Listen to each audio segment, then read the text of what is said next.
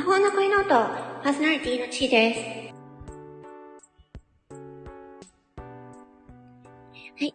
えっ、ー、と、おはようございます。ん？こんばんは？違う、おはようございます。えっと、今回は、えっと、吐息についてお話ししたいと思います。えっと、スタンド FM の配信者さんで、吐息フェスっていうのをやってらっしゃる方がいて、あ、ちょっと吐息について話そうかなと思いました。で、この吐息っていうかブレス？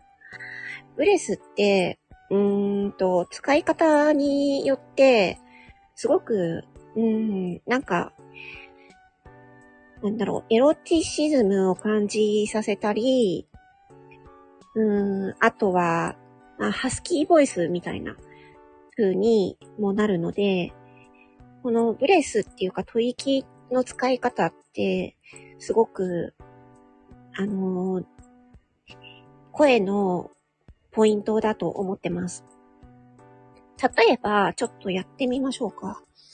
うんと、吐息多めの人の声をやってみますね。今は私、吐息ゼロですね。吐息ゼロの感じです。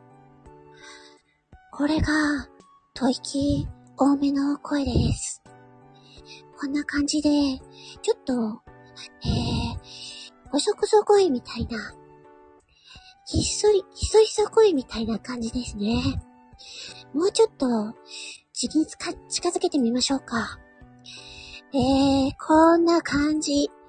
これが、ちょっと、えー、字に近づけた感じで、吐息がちょこっと入っていますね。はい。まあ、こんな感じですね。で、えっ、ー、と、それも、は、えっ、ー、と、こうやって喋ってる時に、吐息を、吐息っていうかブレスみたいなのを混ぜて、こう喋るっていうのもあるし、えっ、ー、と、あとは、その、語尾。話の語尾とかに、その、吐息っていうかブレス的なものを出すとか。私、そんなこと考えてませんけど。みたいな。ちょっと今大げさにやっちゃいましたけど。そんな感じで語尾にちょっと息を多めに出したりとか。あとは、なんかよく、うん、あるシーンだと、まあアニメとかボイスドラマとかで、うーん、あと走っている時の吐息とか、そりゃーみたいな。ちょっと今ちょっと、そりゃーは違いますけど、この走ってる時のみたいな。そういうので、こう、息遣いっていうのを表現したりとか、うん。え、だから、ちょっと、だからセクシー系のやつだと、ちょっと抑揚をつけながら吐息も入れる。あなた、ご飯はいつにするの？みたいな。うん。あ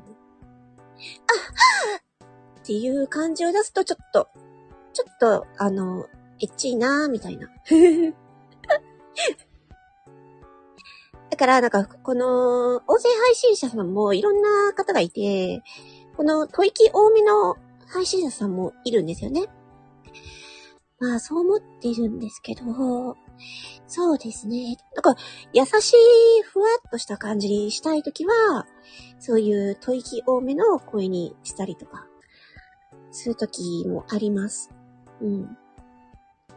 逆に、あの、ハキハキした感じを出したいときは、こう、鼻にかけたような、まあ私が今鼻にかけて、鼻にかけたっていうか、もう鼻炎なんで鼻が詰まってるんで、私が、まあこの鼻にかけた声なんですけど、まあよくアニメ声みたいとか、うん、ボカロみたいな風に言われるんですけど、これが、この鼻にかける声だと、あ、あ、あ、あ、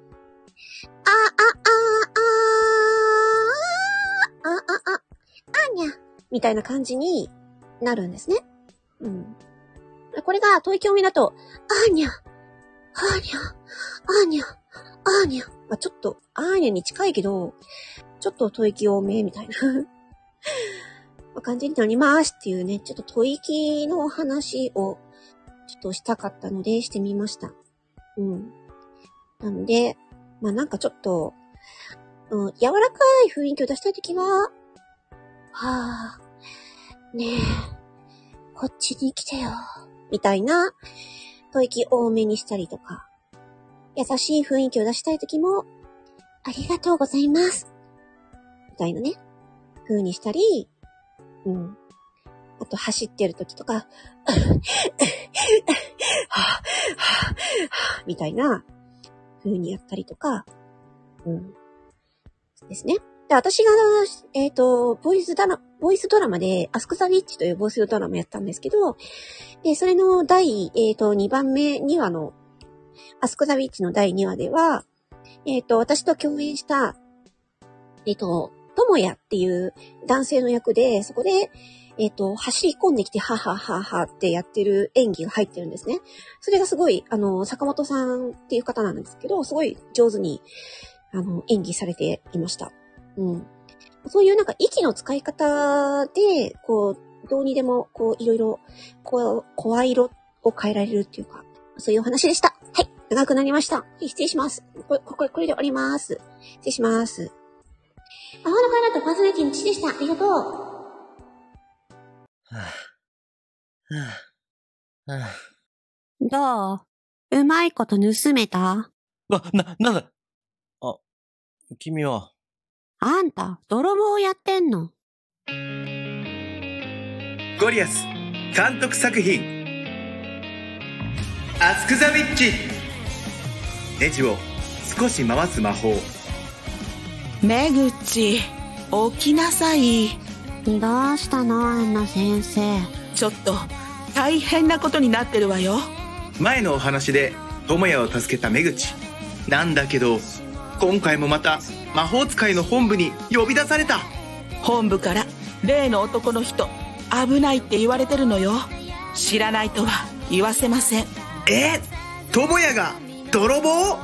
確かに、俺、嫌な思い出に悩むこともなくなったんだけど、逆に何でもできるような気がしてきたんだよね。あたし、あなたのこと助けたつもりだったんだけど。もう一度、智也を助けるため、出口が動き出すあんたは頭悪いかもしれないけど、悪い奴じゃない。だから、連れてってあげるわ。え、どこよ天秤の部屋。果たして、智也は一体どうなるのか？そして、目口は智也に何を語るのか？アスクザビッチネジを少しだけ回した時に見えなかったものが見えるかも